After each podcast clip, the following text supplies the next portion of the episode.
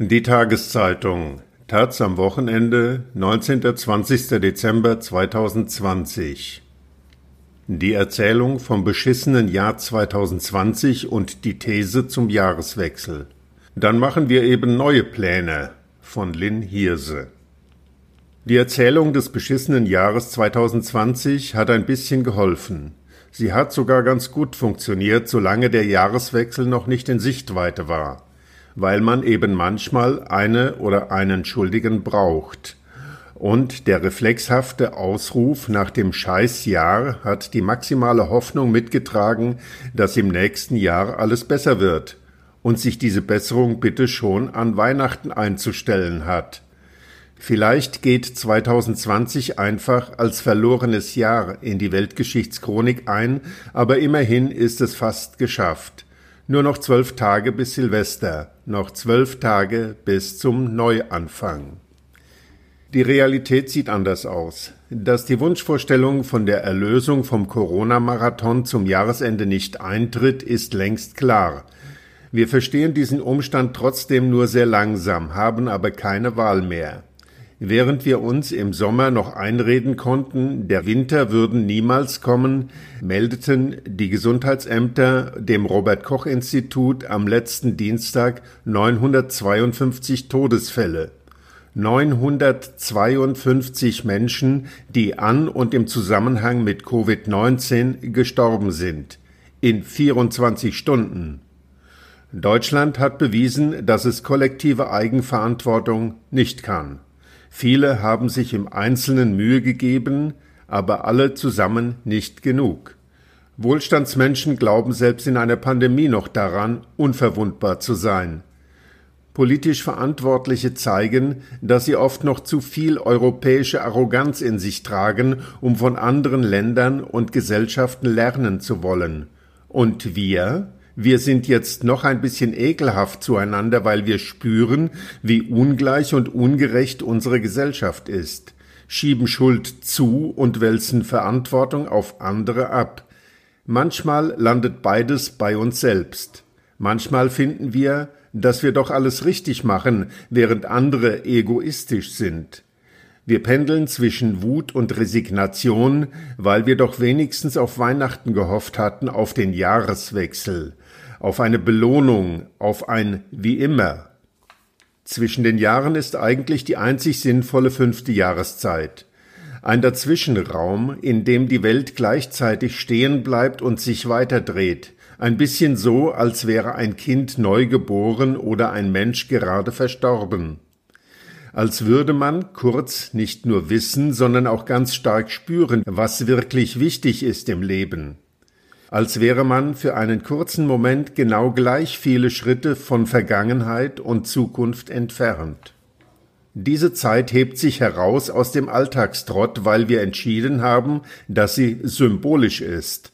Menschen zählen an Silvester von zehn bis Happy New Year runter obwohl die Sekunde nach Mitternacht gar nichts ändert. Aber sie steht für so viel.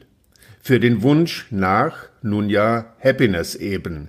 Für einen neuen Kalender, neue Möglichkeiten, neue Pläne. Normalerweise. Pläne zu schmieden hilft dabei, eine positive Grundeinstellung zu behalten. Durch Pläne geben wir der Zeit einen Sinn.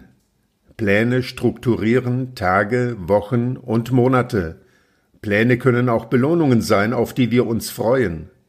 Seit Corona ist das anders. Wir können nichts mehr planen, jedenfalls nicht so, wie wir es gewohnt sind. Nun ist Lockdown.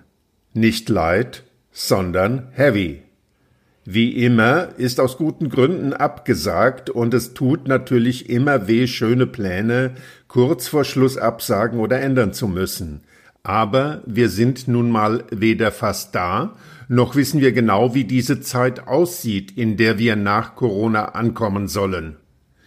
Es gibt keine Garantie mehr für die alten Pläne und schon gar kein selbstverständliches Recht auf sie. Eigentlich hätte uns die Klimakrise schon längst in diesen Zustand versetzen müssen. Keine Garantie für den nächsten Sommerurlaub, keine Garantie für einen ausgelassenen Geburtstag und keine Garantie für Sicherheit jedenfalls nicht unter den alten Bedingungen. Für viele Menschen und Gesellschaften auf der Welt ist dieser Zustand der Unsicherheit längst Alltag. Keine Pläne mehr machen können wie früher, weil der Fluss seit Jahren droht, das Dorf zu überschwemmen, weil das nächste Feuer das Zuhause auffressen könnte, weil man im Kugelhagel sein Leben verlieren kann, nicht genug zu essen hat, so viele Menschen auf der Welt spüren jeden Tag, dass das Leben unfair ist und sie manches nicht in der Hand haben. Viele von ihnen haben auf ganz unterschiedliche Arten Resilienz entwickelt. Sie sind geübt in Kreativität, Spontanität und Improvisation. Das sind zunehmend wichtige Fähigkeiten, nicht erst in der Pandemie, aber durch sie noch verstärkt. Von diesen Menschen können wir viel lernen nicht Leben mit Resignation, sondern wie man sich von alten Plänen verabschiedet und neue, den Umständen entsprechende, zeitgemäße Pläne macht. Das mag ungewohnt sein, ist aber möglich, auch im Kleinen. Wir könnten Pläne machen, die auch unter den aktuellen Umständen umsetzbar sind. Ein Plätzchenpicknick mit Videoschalte statt Ausflug in die Kälte ein Päckchen oder eine Karte für die, die sich gerade allein fühlen.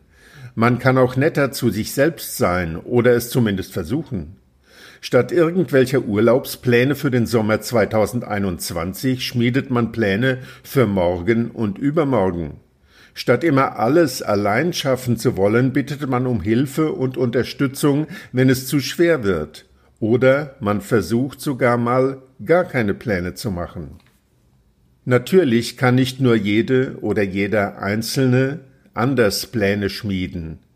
Auch das kollektive Wir muss lernen, sein Planungswesen einer unsicheren Zeit anzupassen, und zwar nicht nur akut, sondern auch langfristig und nachhaltig. Systemische Sicherheit zu schaffen bedeutet dabei mehr denn je, Sicherheit für die zu schaffen, die besonders vulnerabel sind. Menschen haben Frühwarnsysteme entwickelt, die vor Erdbeben und Tsunamis warnen.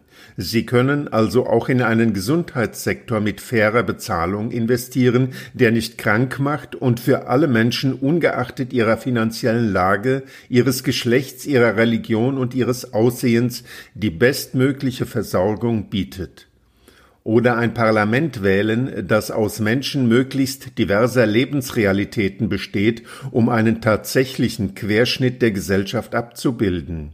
Oder endlich einsehen, dass Wohlstand keine Unverwundbarkeit mit sich bringt, sondern Verantwortung gegenüber denen, die an Europas Außengrenzen in überschwemmten Zelten sitzen. Ja, 2020 ist ein Scheißjahr.